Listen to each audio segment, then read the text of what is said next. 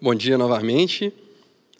Nós estamos então na nossa série de pregações sobre o fruto do Espírito. Hoje é a nossa terceira mensagem e o nosso tema hoje é a alegria. Então, sem delongas, eu quero te convidar a abrir sua Bíblia comigo em Gálatas, capítulo 5. Hoje nós vamos ler a partir do verso 19 até o verso 23. Gálatas, capítulo 5, versos 19 até o 23. Vai dizer assim o verso 19: As obras da carne são evidentes, a saber, imoralidade, impureza, indecência, idolatria e feitiçaria, inimizades, rivalidades e ciúmes, ira, ambição egoísta, discórdias, partidarismo, inveja, bebedeiras, orgias e coisas semelhantes a essas, contra as quais vos previno, como já vos preveni antes. Os que as praticam não herdarão o reino de Deus. Mas o fruto do Espírito é amor, alegria, paz, paciência, benignidade, bondade, fidelidade, amabilidade e domínio próprio. Contra essas coisas não há lei. Feche seus olhos, curve sua cabeça, te convido a orar uma vez mais a Deus conosco.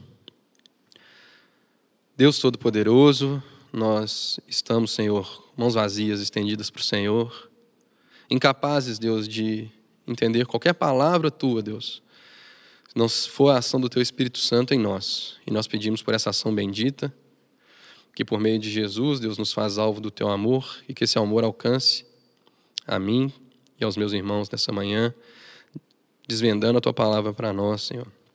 Essa oração da tua igreja, em nome de Cristo Jesus. Amém. Meus queridos, nós então estamos, como eu disse, nessa série sobre o fruto do Espírito.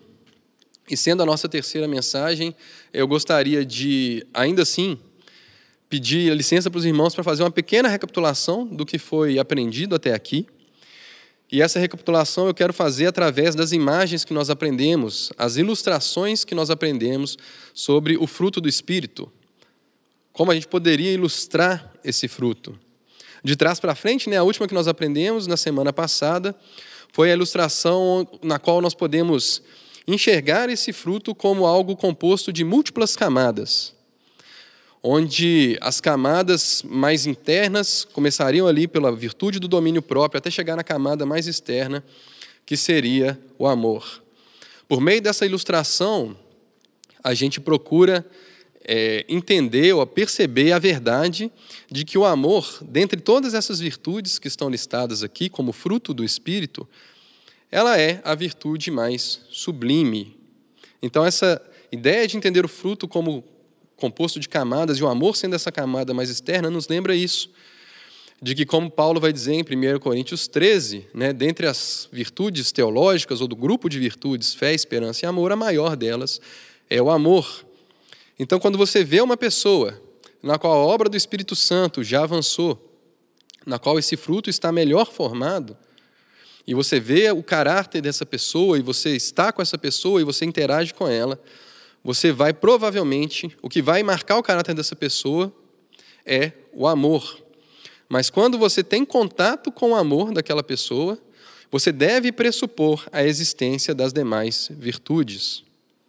Para isso nos ajuda outra figura, né, outra ilustração que nós também utilizamos, que é a ilustração desse fruto como composto de vários gomos, composto, perdão, de vários gomos, onde todas as virtudes estão presentes num único fruto e todas elas estão ali desde o primeiro momento e crescem juntas. Essa ilustração nos ajuda a lembrar disso, de que desde o primeiro dia de habitação do Espírito Santo na vida de uma pessoa, desde, desde o dia da sua conversão, essa pessoa tem formado em si, pela obra do Espírito Santo, começa a ser formada nelas, todas essas nove virtudes que estão listadas aqui em Gálatas capítulo 5, 22. Então não é que você possa, como cristão, não é aceitável que você diga, ah, eu vou crescer em bondade e fidelidade, mas não espere paciência e amabilidade da minha parte. Ou eu vou ser amoroso e vou, vou ter bastante domínio próprio, mas não espere paciência. Isso não é o que o apóstolo Paulo pretende quando ele lista essas virtudes. É tanto que quando você lê as, as obras da carne, que nós lemos hoje, né, por isso nós lemos a partir do verso 19, que estão lá no, é, listadas em Gálatas 5, as obras da carne, Paulo lista sem ser de maneira exaustiva, isso é, ele não tem a pretensão de listar todas as obras da carne que são possíveis serem praticadas por alguém que é governado pela carne. Tanto é assim que Paulo termina a lista de obras da carne com uma espécie de etc, né? E coisas semelhantes a esta. O apóstolo sabe da nossa criatividade em produzir coisas ruins. E ele fala isso no plural, são as obras da carne. Então parece que, parece não, certamente Paulo não esperava, ou não está dizendo que uma pessoa que é governada pela carne, ela vai produzir todas essas obras da carne, ela vai cair em todas uh, essas falhas morais. Mas no caso do fruto do Espírito, a gente parte para um singular, o fruto, e nós estamos falando de algo que não é uma obra da pessoa, mas um fruto que é produzido na pessoa. Então, essa ilustração do gomo nos ajuda a lembrar que todas as nove virtudes estão presentes desde o primeiro momento no cristão e crescem juntas. Um outro conceito muito importante também para entender o fruto do Espírito é a noção de caráter. Aí já não é mais uma ilustração, né, mas talvez um resumo. O que, que essas nove virtudes compõem, representam quando olhadas como um todo, como seu conjunto? Elas estão descrevendo um caráter cristão. O caráter de uma pessoa que é habitada pelo Espírito Santo e por ele governada, vai ser composto dessas nove virtudes que vão crescendo à medida que a obra do Espírito Santo avança na vida desse cristão. Ora, se o conjunto dessas virtudes, então, é um caráter, e todas essas virtudes devem estar presentes no cristão, quando nós olhamos especificamente então para o nosso tema de hoje, que é a alegria, nós estamos dizendo então que a alegria deve fazer parte do caráter do cristão. Exatamente isso que você ouviu. O caráter do cristão deve ser notadamente marcado por sua alegria. O cristão deve ser conhecido e reconhecido como uma pessoa alegre. E se nós entendemos bem a metáfora do fruto, quanto mais esse fruto cresce, quanto mais esse fruto amadurece, mais alegre é o cristão. Tanto internamente, né, tanto essa alegria interior, quanto externamente, esse transbordamento de alegria que alcança todas as pessoas. Praticamente todos os frutos aqui, é, ou talvez todos eles, têm esse aspecto né, relacional.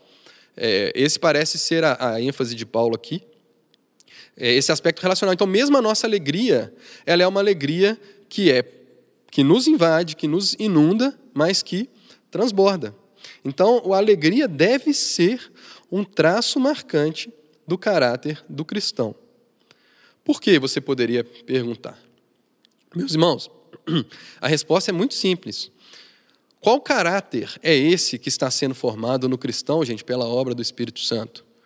Esse caráter que está sendo formado no cristão não é outra coisa senão o caráter de Cristo, a imitação de Cristo, que por sua vez é, uma, é um reflexo, né? a imagem de Deus sendo é, expressada no homem. Então, o caráter de Cristo é a expressão da imagem de Deus, e é isso que está sendo formado em mim e em você pela ação do Espírito Santo.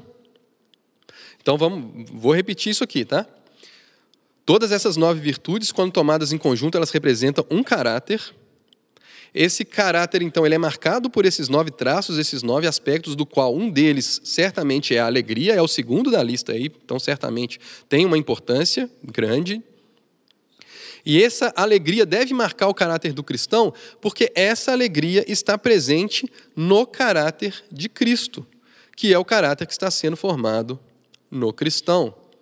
Gálatas capítulo 4, verso 19, porque Paulo vai dizer, meus irmãos, ele vai dizer que ele sofre com dores de parto até que Cristo seja formado nos Gálatas. Então é exatamente isso. Cristo está sendo formado em nós. E quando Cristo é formado em nós, o nosso caráter vai sendo conformado com o caráter dele. Então nós podemos crescer e amadurecer nesse fruto. Podemos crescer e amadurecer em amor, alegria, paz e as demais virtudes. O que nós podemos fazer então, meus irmãos, se a gente quer aprender um pouco mais sobre esse caráter e como essas virtudes devem se manifestar no nosso caráter, então, à medida que é, Cristo vai sendo formado em nós. Nós devemos olhar para Cristo e para Deus e procurar em Cristo e em Deus esses traços de caráter para que a gente tenha é, como se espelhar, saber como é que se parece essa alegria, de que natureza ela é. E aí talvez nós tenhamos alguma dificuldade, porque o nosso imaginário, né, o imaginário popular sobre Deus, muitas vezes não caracteriza o nosso Deus como um Deus alegre. Pelo contrário, né, a imagem mais comum né, do, do imaginário popular que há sobre nosso Deus é de um velho, barbado, carrancudo, sentado num trono, que olha para baixo e fica muito insatisfeito com aquilo que ele vê e lança raios né, para punir as pessoas que estão é, desobedecendo a sua vontade. Mas, irmãos, nada pode estar mais distante da verdade. Esse não é um retrato bíblico do nosso Deus. E não faz diferença se você olha para o Antigo ou para o Novo Testamento. Pense comigo. O que existia antes de tudo ser criado, meus irmãos? O que existia na eternidade passada, antes dos tempos? Existia Deus em si mesmo. Existia Deus, o Deus Trino, uma comunidade de perfeito amor, onde as três pessoas que compõem essa comunidade, que formam um único Deus, elas existiam em perfeita harmonia, troca de glória, amor do Pai para o Filho no Espírito Santo, uma pessoa é, glorificando a outra pessoa da Trindade e perfeita alegria. Deus, quando Ele cria o mundo, quando Ele cria todas as coisas, o universo e tudo que existe, Ele não cria por um momento de carência, de falta de alegria, como que para produzir algo que Ele já não tivesse nele mesmo. Pelo contrário, Ele cria num momento de transbordamento. Isso já foi falado inúmeras vezes desse púlpito. Ele cria num momento de transbordamento, a sua alegria e o seu amor eram tão perfeitos que Deus então cria algo fora de si mesmo, para se tornar alvo, para compartilhar desse amor, dessa alegria, desse gozo infinitos que existiam na Trindade desde a eternidade passada. O que nós vemos quando nós visitamos então a criação, nós vemos Deus, por meio da sua ação, colocando progressivamente mais ordem naquele caos da terra que era sem forma e vazia, e a cada dia de trabalho concluído, Deus olha para a sua obra e ele vê que era muito bom. Ele vê, meus irmãos, que aquilo lhe agradava, aquilo lhe dava prazer. Então, o Deus Criador é um Deus que tem alegria na sua criação. Então, no que nós estamos presenciando ali no relato da criação, é um transbordamento da alegria de Deus. Podemos lembrar também sobre essa questão da alegria na Trindade, para pegar uma referência do Novo Testamento, o batismo de Jesus. O que nós temos lá no batismo de Jesus? Você tem Jesus nas águas diante de João Batista, você tem o Espírito Santo presente, né, descendo de forma corpórea como uma pomba sobre Jesus, e uma voz, a voz do Pai, que é ouvida nos céus, dizendo: Este é o meu filho amado, em quem me comprazo, ou em quem tenho meu prazer, ou como está lá na nova versão transformadora, em quem tenho grande alegria. Então, entre Pai, Filho e Espírito Santo, o que sempre existiu é a alegria. Salmo 16, né? Na tua presença há plenitude de alegria, e na tua direita delícias perpetuamente, ou eterno prazer. Na tua presença há plenitude de alegria. Podemos também nos lembrar de Lucas 15. O que tem lá, o que há lá em Lucas 15? Lucas 15 é uma série de três parábolas, todas relacionadas tematicamente a da ovelha perdida, a da dracma perdida e a do filho pródigo. Em todas elas, meu irmão, no momento em que o perdido, né, o que foi perdido, é encontrado, o que existe é uma alegria transbordante, existe festa, celebração. Veja depois lá na sua Bíblia. O pastor, quando encontra sua ovelha, ele convida todos para celebrarem com ele. A, a mulher, né, a dona de casa, que encontra sua dracma, ela chama todos para celebrarem com ela. E da mesma forma, o pai, quando recebe o filho pródigo, ele dá uma festa. E diz lá em Lucas capítulo 15 que há alegria no céu quando um pecador se arrepende.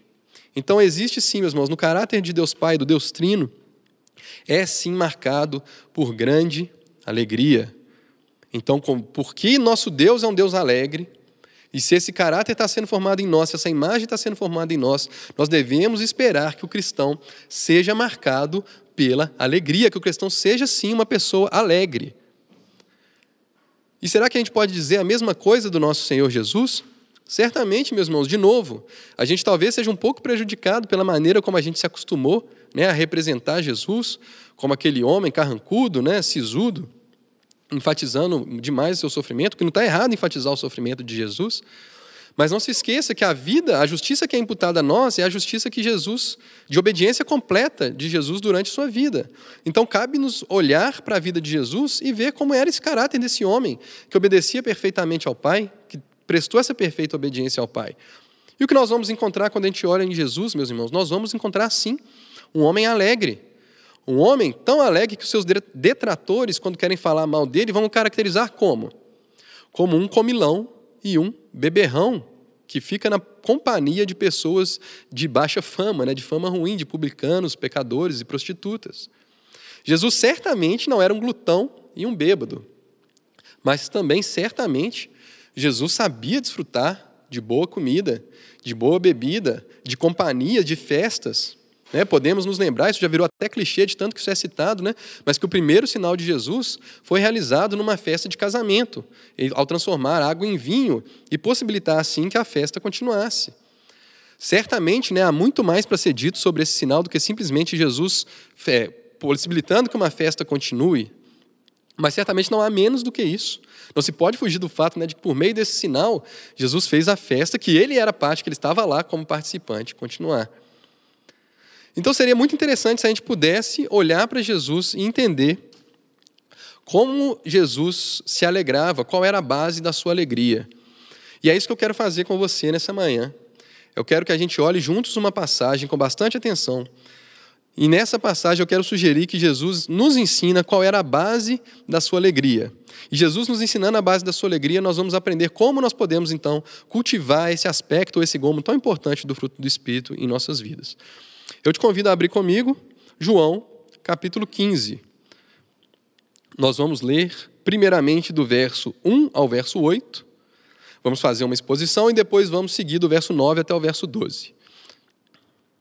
João, capítulo 15, a partir do verso 1, uma passagem extremamente conhecida, riquíssima, uma ilustração riquíssima.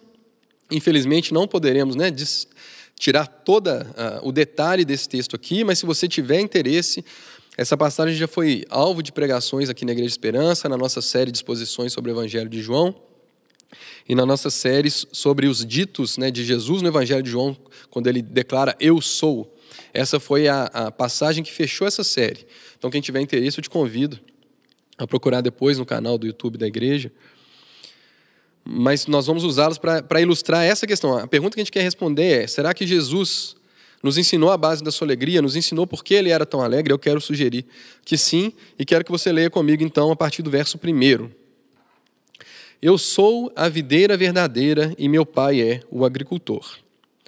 Todo ramo que está em mim e não dá fruto, ele o corta. E todo ramo que dá fruto, ele o limpa, para que dê mais fruto. Vós estáis limpos pela palavra que vos tenho falado. Permanecei em mim, e eu permanecerei em vós. O ramo não pode dar fruto por si mesmo, se não permanecer na videira. Assim também vós, se não permanecerdes em mim. Eu sou a videira, vós sois os ramos. Quem permanece em mim e eu nele, esse dá muito fruto, porque sem mim nada podeis fazer. Quem não permanece em mim, é jogado fora e seca, à semelhança do ramo. Esses ramos são recolhidos, jogados no fogo e queimados. Se permanecerdes em mim, e as minhas palavras permanecerem em vós, pedi o que quiserdes e vos será concedido. Meu Pai é glorificado nisto, em que deis muito fruto, e assim sereis meus discípulos. Até aqui por enquanto. Então, como eu disse, nós não vamos conseguir é, exaurir né, essa passagem, como se isso fosse possível, o que eu quero chamar a atenção aqui é assim: a maioria dos comentaristas vai concordar que desses versos que nós lemos, do verso 1 ao verso 8, Jesus ele está é, dando a sua ilustração, ele está declarando a ilustração. E a partir do verso 9, que nós vamos ler já já, ele estaria explicando essa ilustração da videira. Então, aqui nos primeiros oito versos, o que é importante que nós entendamos para os nossos propósitos nesse domingo? É que Jesus está falando de uma união vital entre o crente e ele mesmo. Tão vital como é vital a união entre um ramo e a videira. O ramo depende né, de estar ligado ao tronco da videira, a videira como um todo, para dela tirar a seiva né, que, que, que o, uh, o vivifica e o permite, então, frutificar. Jesus está dizendo, então, que sem essa união vital, você pode estar até em volta de Jesus, você pode estar até andando com crente, você pode até estar na igreja congregando, mas você é só um ramo que em breve, se você não está ligado vitalmente ao Senhor, em breve vai se demonstrar pela sua falta de fruto que você, na verdade, nunca foi ramo. E aí o que o Pai vai fazer? Ele vai cortar fora esse ramo e esse ramo vai ser jogado fora e vai ser queimado. Mas quem é crente, quem é, está ligado vitalmente com Cristo, esse frutifica. E essa é a condição para que nós frutifiquemos, é nós estarmos conectados com essa forma, de forma vital com o nosso Senhor Jesus Cristo. É importante explicar aqui, meus irmãos, que esse fruto, nessa frutificação aqui, não é exatamente, para a gente ser bem exato, não é exatamente a mesma coisa que está lá em Gálatas 5. O fruto que está aqui em João 15 certamente inclui o que está ali em Gálatas 5, mas eu diria que ultrapassa o que está ali em Gálatas 5. Porque o fruto aqui em João 15 ele parece ilustrar tudo aquilo que é produzido na vida do cristão como resultado desse seu relacionamento com Jesus Cristo.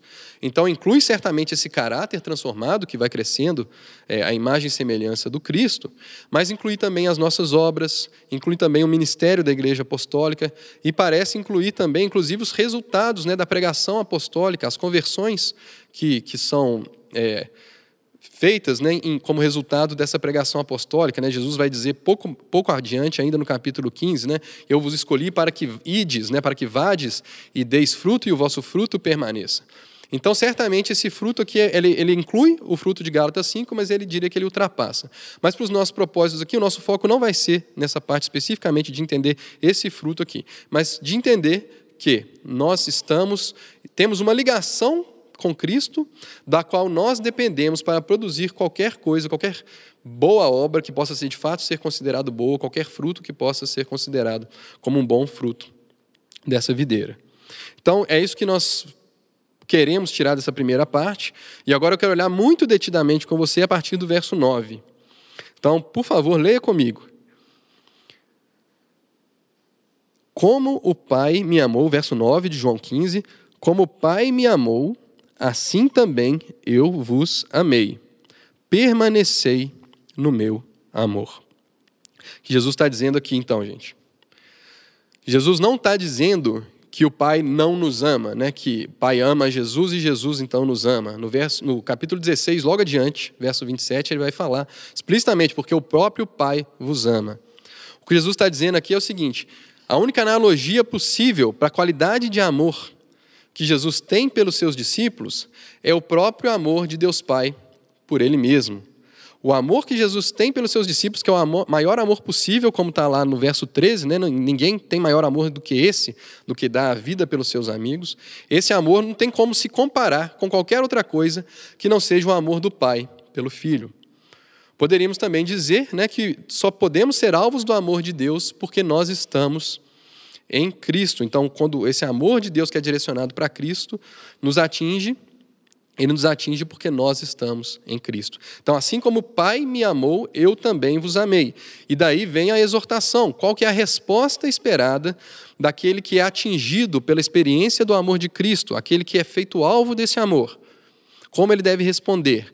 Ele deve permanecer nesse amor. Essa figura do permanecer apareceu várias vezes né, nos versículos anteriores sobre o ramo permanecendo na videira. Né? Então não é novidade aqui né, nesse trecho. Então ele está repetindo, explicando o que ele quis dizer anteriormente. A nossa resposta é permanecer nesse amor. Como nós permanecemos nesse amor? Verso 10. Se obedecerdes aos meus mandamentos, permanecereis no meu amor. Agora preste atenção. Do mesmo modo que eu tenho obedecido aos mandamentos de meu Pai e permaneço no seu amor. Então, como é que o crente permanece no amor de Cristo? Através da obediência aos seus mandamentos.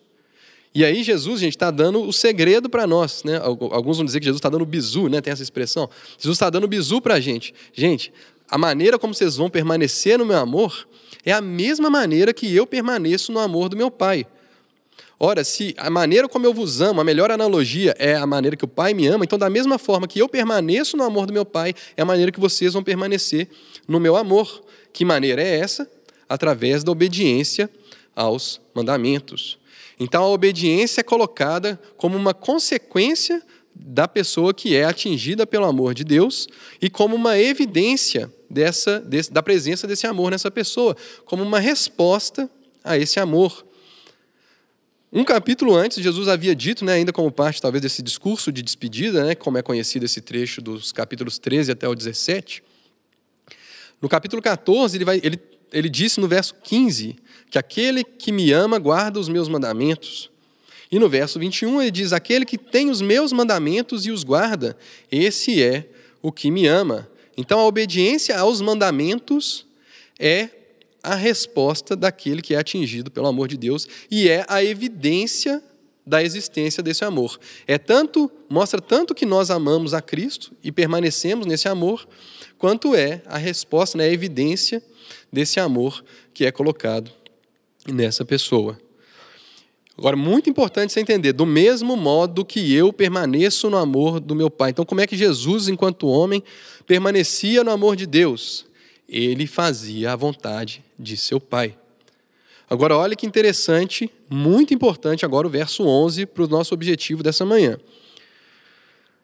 Eu vos tenho dito essas coisas, que coisas? Eu estou passando esse bizu para vocês, eu estou dando esse segredo para vocês eu vos tenho dito essas coisas para que a minha alegria esteja em vós e a vossa alegria seja plena. Vou ler de novo. Eu tenho dito essas coisas para que a minha alegria permaneça em vós e a vossa alegria seja plena.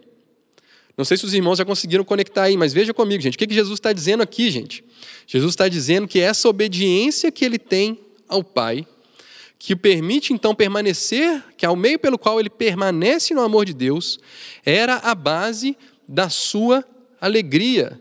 Jesus era alegre porque ele obedecia a Deus. Olha que interessante, meus irmãos, eu não poderia deixar de notar também, de destacar, que ele fala a minha alegria, ou seja, a mesma qualidade de alegria que eu tenho. No verso é, 9, Jesus havia falado sobre o meu amor, em João capítulo 14, verso 27, Jesus tinha falado sobre a minha, né, de Jesus, a minha paz. A minha paz vos dou, não vou lá dou como o mundo a dar. Ora, onde é que a gente já viu essas três palavrinhas? Minha paz, meu amor, minha alegria. Onde é que nós já vimos isso? Eu acho que nós já vimos isso em Gálatas, capítulo, 20, capítulo 5, verso 22. O fruto do Espírito é amor, alegria, paz e as outras virtudes. Então, vem, meus irmãos, como o caráter que forma essas virtudes é o caráter do, do próprio Jesus, e como que Jesus está preocupado que essas virtudes sejam formadas naqueles que, se, que tomam o seu nome, naqueles que são chamados os seus discípulos. Eu vos dou a minha paz, para que vocês tenham a minha paz. Permaneçam no meu amor para que vocês tenham o meu amor, para que meu amor esteja presente no caráter na vida de vocês. E agora Jesus está ensinando o segredo para que nós tenhamos a alegria dele. Qual é esse segredo, meus irmãos? A obediência. A obediência aos mandamentos de Deus é esse segredo. Pode parecer talvez um pouco decepcionante, né? Nossa, mas a, fonte da alegria é a obediência. Isso parece coisa que a gente fala para menino, né? Quando o menino não quer arrumar a cama, você fala: "Não, meu filho, a, fonte, a obediência traz alegria, vai lá arrumar a sua cama". Meus irmãos, mas isso não é um conceito novo em Jesus. Né? Isso não é um conceito novo em Jesus. A Bíblia fala, né, ela nos convida, por exemplo, no Salmo 100, servi ao Senhor com alegria, apresentai-vos diante dele com cântico. Segundo Coríntios, Paulo vai dizer: Deus ama ao que dá com alegria. E podemos também destacar, meus irmãos, que a própria alegria, perdão, a própria alegria é um mandamento em si mesma, né? Quando a gente olha para a carta de Filipenses, né? Que infelizmente é, a gente não vai conseguir olhar para essa carta hoje, mas é uma carta maravilhosa que Paulo escreve, onde o tema da alegria ele aparece uma e outra vez. Aliás, é uma carta que Paulo escreve da prisão, onde ele está preso injustamente por quatro anos, e a carta transborda de alegria. Lá nessa carta, Paulo vai falar uma e outra vez: alegrai-vos, alegrai-vos, alegrai-vos. Então, não é de todo que se estranhe que a obediência possa ser fonte de alegria.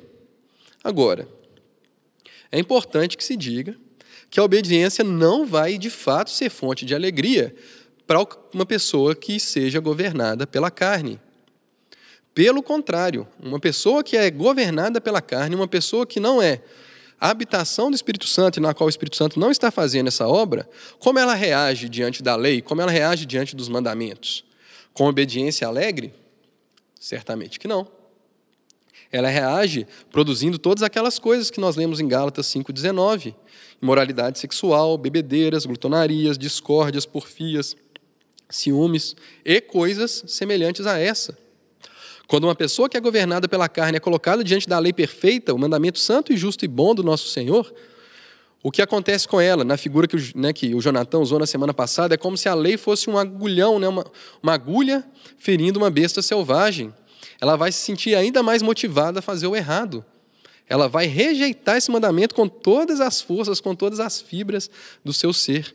Então, como é que uma pessoa pode ter, na obediência aos mandamentos de Deus, a fonte da sua alegria, apenas se ela tiver o seu caráter transformado para ter um caráter como Jesus, apenas se a imagem de Deus for colocada nela. Na linguagem bíblica, apenas se o coração dessa pessoa for transformado num coração de carne e se Deus escrever as suas leis nesse coração.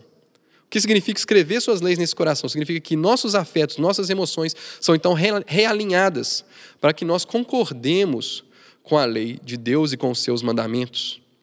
Meus irmãos, uma pessoa que obedece esses mandamentos, que ama esses mandamentos, como é que ela se parece? Olha, a Bíblia tá, também vai falar sobre isso em muitas, é, em, em várias ocasiões. Uma pessoa que tem prazer na lei de Deus.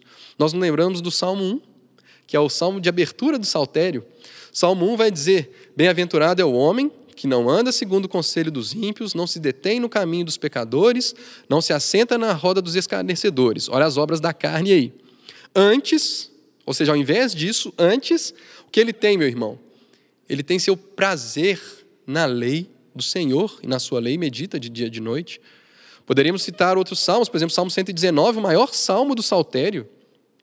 É um salmo dedicado, praticamente um hino de louvor aos mandamentos de Deus.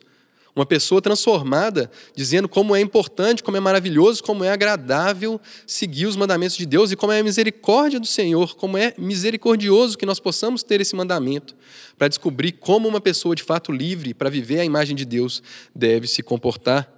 Nos lembramos também de Romanos 7. O que é Romanos 7, meus irmãos? Romanos 7, Paulo está dizendo justamente sobre essa guerra né, que existe entre carne e espírito, naquele no qual o espírito está trabalhando, já tem o espírito habitando dentro de si, ele vai dizer com o meu, com o homem interior, ou seja, onde Cristo está sendo formado, no meu homem interior, eu tenho prazer na lei de Deus.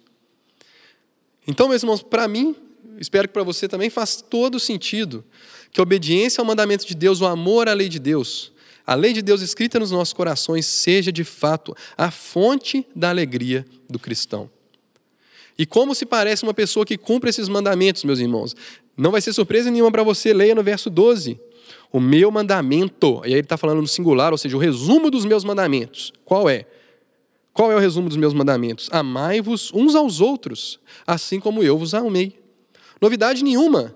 Primeiro você deve permanecer no amor do Pai, amá-lo né, com todo o seu coração, entendimento e força, e amar o próximo como a ti mesmo. Então, como se parece essa pessoa que foi amansada pelo Espírito Santo, que descobriu a alegria gloriosa que há na obediência à lei de Deus, quando ela se expressa, a fé dela se expressa em amor. Então, vê aquela ilustração do amor como sendo aquele fruto que perpassa todos os demais, que aparece mais do que os demais e que pressupõe a existência né, dos outros aspectos do fruto do Espírito. Amai-vos uns aos outros, como eu vos amei.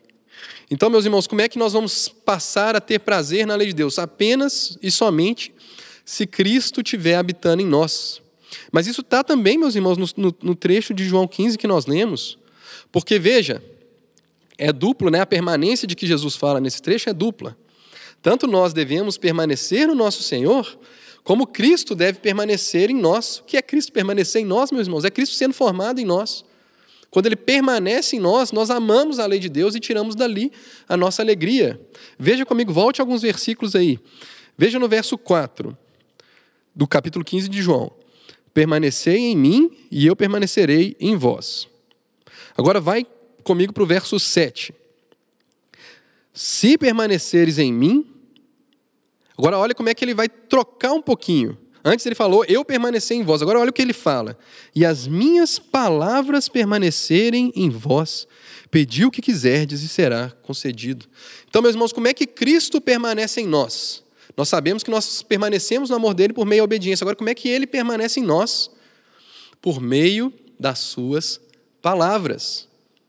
Meus irmãos, nós não vemos mais a Jesus, nós não vivemos né, no tempo em que Jesus está fisicamente presente como homem aqui nessa terra. Então, como é que nós vamos fazer para ver a Cristo, gente? Esse é o trabalho, meus irmãos, do Espírito Santo.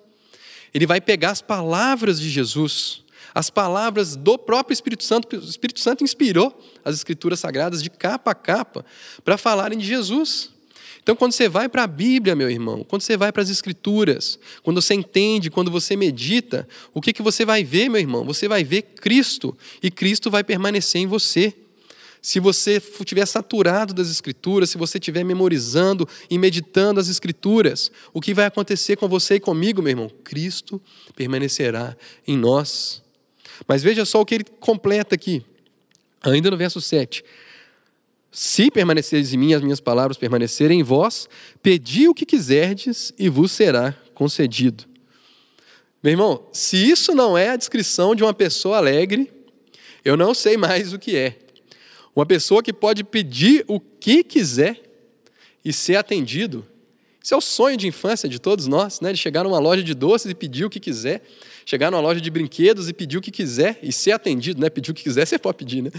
Se pedir o que quiser e ser atendido, isso é a própria definição da alegria, meus irmãos. Mas o que, que Jesus está falando aqui? Como é que a gente pede e recebe? Oração. Olha, não, pera lá. Então você está dizendo para mim que a chave da alegria do cristão é permanecer em Cristo e Cristo permanecer dele. Então a chave é a obediência que vem por meio da leitura bíblica e da oração? Sim. Exatamente isso, meus irmãos. E que bom, que bom que não há novidade. Que bom que não há novidade aqui, meus irmãos. Mas é muito importante que você entenda que Deus te fez dessa forma e que Deus ordenou essa forma para que você seja alegre. Alegria Talvez esteja faltando alegria em você, talvez você não esteja sendo marcado por essa alegria, seu caráter não esteja notadamente marcado por uma alegria, porque está te faltando. Leitura bíblica e oração. Veja bem, não estou querendo dizer com isso, é muito importante que você entenda o que eu não estou dizendo também, tá? Eu não estou dizendo com isso, gente, que essas coisas produzem alegria. O que produz alegria é o fruto do Espírito, é o Espírito Santo trabalhando em você. Mas nós falamos, né, isso foi bastante enfatizado, inclusive, nas duas últimas pregações, que é esperado uma resposta do crente. Que o crente deve cultivar esse fruto, cultivar esse jardim, né, regar essa planta, é, protegê-la né, dos, dos animais, das ervas daninhas, cuidar do seu jardim. E né, a gente sabe que por causa da maldição é mais difícil cuidar dos jardins hoje em dia. Existe a carne querendo produzir suas obras. Mas, meu irmão, você quer ter essa alegria duradoura, porque como é que é essa alegria que Jesus fala, gente, no verso 11? A minha alegria em vós e essa alegria seja plena, seja completa. Então você quer ter essa alegria que é plena e completa. Você deve cultivar uma, bíblia, uma vida de exposição aos meios de graça, leitura bíblica, oração, sacramentos. Isso vai cultivar essa alegria verdadeira. Não estou dizendo também, meus irmãos, não estou dizendo que para o cristão essa é a única fonte de alegria, ou para um ser humano ele só pode ter fonte de alegria em leitura bíblica e oração. Por favor, não é isso que eu estou dizendo, né? Os ímpios certamente têm muita alegria nas obras da carne, glutonarias, bebedeiras, se, não, se isso não desse prazer, gente, para as pessoas, ainda que cobre o seu preço depois, mas se momentaneamente não houvesse ali um prazer fugaz, as pessoas não estavam praticando essas obras. E nós, como cristãos, nós podemos, tal como Jesus, desfrutar das coisas boas que Deus nos dá, não das obras da carne, mas a comida, a bebida, os amigos, a arte, a música, as piadas do marido, beijo para minha esposa. Todas essas coisas, meus irmãos, são bons, boas dádivas do Senhor, boas dádivas do Senhor, para que nós desfrutemos. Então não é que a leitura bíblica e a oração vai ser a única única maneira de nós nos alegrarmos, todas essas coisas são boas, elas devem ser desfrutadas. Mas, meus irmãos, essas coisas, em algum momento da nossa vida, elas vão nos faltar. Elas vão sumir. Essas alegrias, elas são temporárias. Elas não têm a capacidade de produzir uma alegria duradoura que resista aos sofrimentos desse mundo. O que tem a capacidade de produzir isso é a ação do Espírito Santo no crente, produzindo o caráter de Cristo em nós, produzindo um caráter que se alegra na obediência à lei de Deus, produzindo um caráter que se alegra em amar a Deus sobre todas as coisas e ao próximo como a si mesmo. Nós precisamos aprender, meus irmãos, a parar de buscar alegria. Buscar alegria como se não tivéssemos dentro de nós, buscar lá fora como se essas alegrias, no plural, pudessem nos satisfazer, meus irmãos. Precisamos aprender a ser a, dizer para a nossa alma quando as coisas nos faltam, quando chega o momento da tristeza, porque afinal de contas, você está dizendo, tudo bem, que nós vamos ter uma alegria que é adoradora, mas será que não tem tristeza? Não tem lugar para tristeza na vida do crente? Claro que existe, meu irmão. Claro que existe lugar e momento para tristeza, né? O sábio já dizia lá em Eclesiastes, né? Há tempo de chorar e tempo de rir. Nós olhamos para os salmos, nós vemos os salmos, né? Eivados de lamentos. O livro dos louvores é coalhado de lamentos, de salmos que são expressão de lamentos ao Senhor, de tristeza e dor pelo momento que o salmista está colocando. Mas nós precisamos aprender a dizer para a nossa alma, no momento em que essas alegrias externas nos faltarem, nós precisamos, precisamos aprender a dizer, como o salmista no Salmo 43, Por que estás abatido, a minha alma, e por que te perturbas dentro em mim? Espera em Deus, pois ainda o louvarei minha salvação e meu Deus. Por que estás abatido, ó minha alma? Espera em Deus. Que, que, do que, que o salmista está falando, meus irmãos? Quando essas coisas estão presentes, quando as coisas boas estão presentes, nós podemos esperar a alegria que vem da gratidão. Mas quando essas coisas se esvaem, meus irmãos, a nossa alegria não é levada embora, porque nós temos a alegria da esperança. Espera em Deus, porque eu ainda o louvarei. Quero trazer à memória aquilo que me dá esperança, espera em Deus. Ou como diz o profeta Abacuque, né, passagem super conhecida em Abacuque 3, ainda que a figueira não floresça, nem haja fruto nas videiras, ainda que o produto da oliveira falhe e os campos não produzam mantimento, ainda que o rebanho seja exterminado do estábulo e não haja gado nos currais. Gente, isso aqui é a situação de penúria completa, de desamparo, de não ter de onde tirar a própria subsistência. Mesmo assim, eu me alegrarei no Senhor, exultarei, exultarei no Deus da minha salvação. Nós precisamos aprender isso, meus irmãos, que as circunstâncias, elas não podem, como elas não vão ditar a nossa alegria, elas também não podem ditar a nossa tristeza. Há momento, sim, há momento de se entristecer. Há momento de chorar com os que choram a sabedoria da casa do luto, especialmente nesse momento que a gente está vivendo, em que muitos de nós estão perdendo entes queridos. Quem sou eu aqui para dizer que isso é pecaminoso chorar? Pelo contrário, meus irmãos, chorem, vamos chorar juntos, inclusive. Mas, meu irmão, essas circunstâncias, creia nisso, se console nisso, não são capazes de tirar a alegria que o Espírito Santo produz no seu coração. E para você experimentar isso, você deve aprender a cultivá-lo por meio da leitura bíblica, da oração, da exposição aos meios de graça. Precisamos aprender a ser como Paulo, né? Paulo dizia: estamos entristecidos, porém sempre alegres. O que é isso? Quer dizer que momentaneamente nós estamos entristecidos. Entristecidos é como nós estamos, alegres é como nós somos. Entristecidos, mas sempre alegres. Nós precisamos dizer, meus irmãos, só fazer uma ressalva rápida aqui. Estou falando muito sobre como a alegria deve ser traço do nosso caráter, como a tristeza tem lugar, mas ela não deve se instalar, ela deve cumprir o seu papel e depois se esvair, porque a alegria vai de novo prevalecer por meio da esperança. É claro, meus irmãos, que há uma, uma exceção aqui aos nossos irmãos que possuem é, depressão, depressão clínica, né? depressão é uma doença. Então, da mesma forma que você não fala para uma pessoa que está com enxaqueca, né, que ela está em pecado porque ela não está lendo a Bíblia, você não vai falar para uma pessoa que está em depressão que ela não pode se alegrar. Né, que ela, perdão, que é uma pessoa que está em depressão, que ela deve, que a solução para ela é simplesmente se alegrar, ler a Bíblia e orar. Meu irmão, é doença, doença precisa ser tratada. Mas eu quero dizer para você que tem esse problema, que você se console no seu coração com a esperança. Ainda que você no momento seja incapaz de sentir essa alegria, creia no Senhor que essa alegria está aí, só esperando. Faça o seu tratamento, passe por isso. Ore para que Deus te, te restitua a, a, a, estar naquela posição em que você é de novo capaz de se alegrar. E sabe que quando isso acontecer, essa alegria está lá esperando por você. Tá bem? Meus irmãos, eu não poderia terminar esse culto, essa pregação, perdão, sem dizer do momento presente, do, do momento em que o mundo está passando, no momento em que nós é, estamos hoje, né, no momento em que gravamos essa pregação. Estamos no momento da pandemia do coronavírus. Meus irmãos, nesse momento, várias, talvez a maior parte das nossas fontes de alegria externa nos foram tiradas, foram cortadas. A gente não pode mais dividir uma mesa com muitos de nós, a gente não pode mais estar aqui na igreja, juntos, cultuando a Deus. A gente não pode, às vezes a gente está com um convívio separado dos nossos pais e avós, porque são grupos de risco. O abraço se tornou um gesto ameaçador, em vez de um gesto de carinho. Meus irmãos, nesse momento, o mundo vai olhar para nós. O mundo vai olhar para os cristãos. O que, que ele vai encontrar, meus irmãos? O que, que o mundo vai encontrar quando ele olhar para os cristãos? Ele vai encontrar um povo que aprendeu a ter alegria independente das circunstâncias e por isso pode amá-los e levando, levar essa alegria para eles, alegrar o mundo, aqueles que estão ao nosso redor, ou ele vai olhar para nós e ver uma pessoa que teve todas as suas fontes de alegria retiradas e está no mesmo desespero que ele está. O que, que o mundo vai ver, meus irmãos?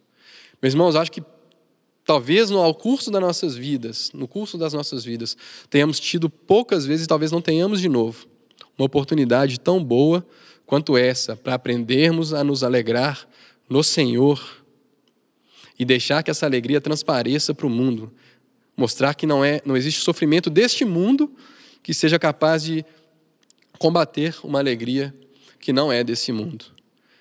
Meus irmãos, a, a tristeza poderia poderia tomar conta definitivamente de nós. Se fosse possível que nós não permanecêssemos no Senhor, se fosse possível, se dependesse de nós de alguma forma que nós permanecêssemos em Cristo, se fosse possível nos separar de Cristo, se fosse possível nos separar do Senhor, aí seria possível que essa tristeza se instalasse de forma definitiva no cristão.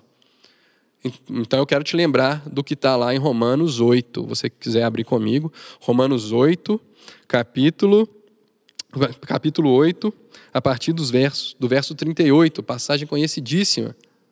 Se fosse possível nos separar do Senhor, seria possível tirar a nossa alegria.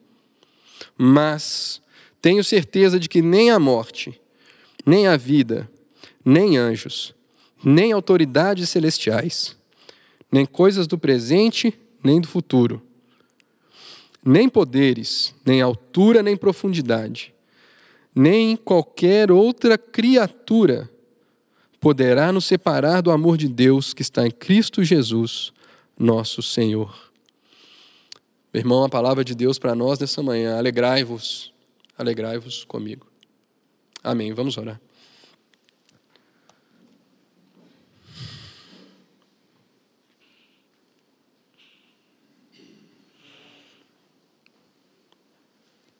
Senhor nosso Deus, nós te bendizemos por aquilo que tu és, por quem tu és. O Senhor é um Deus que não tinha falta de nada, não tem falta de nada, não depende de nós para coisa alguma.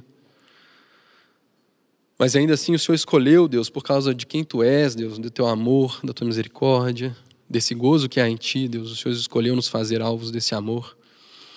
E nós queremos te pedir, Deus, por misericórdia e graça, Deus, que nós experimentemos a alegria que há em obedecer a tua lei. Deus, que a obediência à tua lei, Deus, aos teus mandamentos, ao amor, Deus, a obediência ao mandamento do amor, se torne a base da nossa alegria, Deus, que nós saibamos cultivar essa alegria nas nossas vidas, Senhor. para que em momentos como esse, Deus, essa alegria, Deus, nós tenhamos para nós e nós tenhamos para quem precisar, Deus. Assim como o Senhor multiplicou pães e peixes, Deus, onde não tinha, Deus, nós queremos confessar ao Senhor que nós só temos um pouquinho, Deus, de alegria. E ela rapidamente se esvai, Deus. Mas nós queremos confiar no Senhor, Deus, para multiplicar essa alegria que há em nós, Deus, por meio desse caráter santificado, Deus, que é produzido pela obra do Espírito Santo em nós. Faça isso na tua igreja, Deus. Produza isso, Deus, nos meus irmãos. Nos ajuda, Deus, a sustentar e alegrarmos uns aos outros e levar a tua alegria ao mundo, Senhor. Em nome de Jesus. Amém.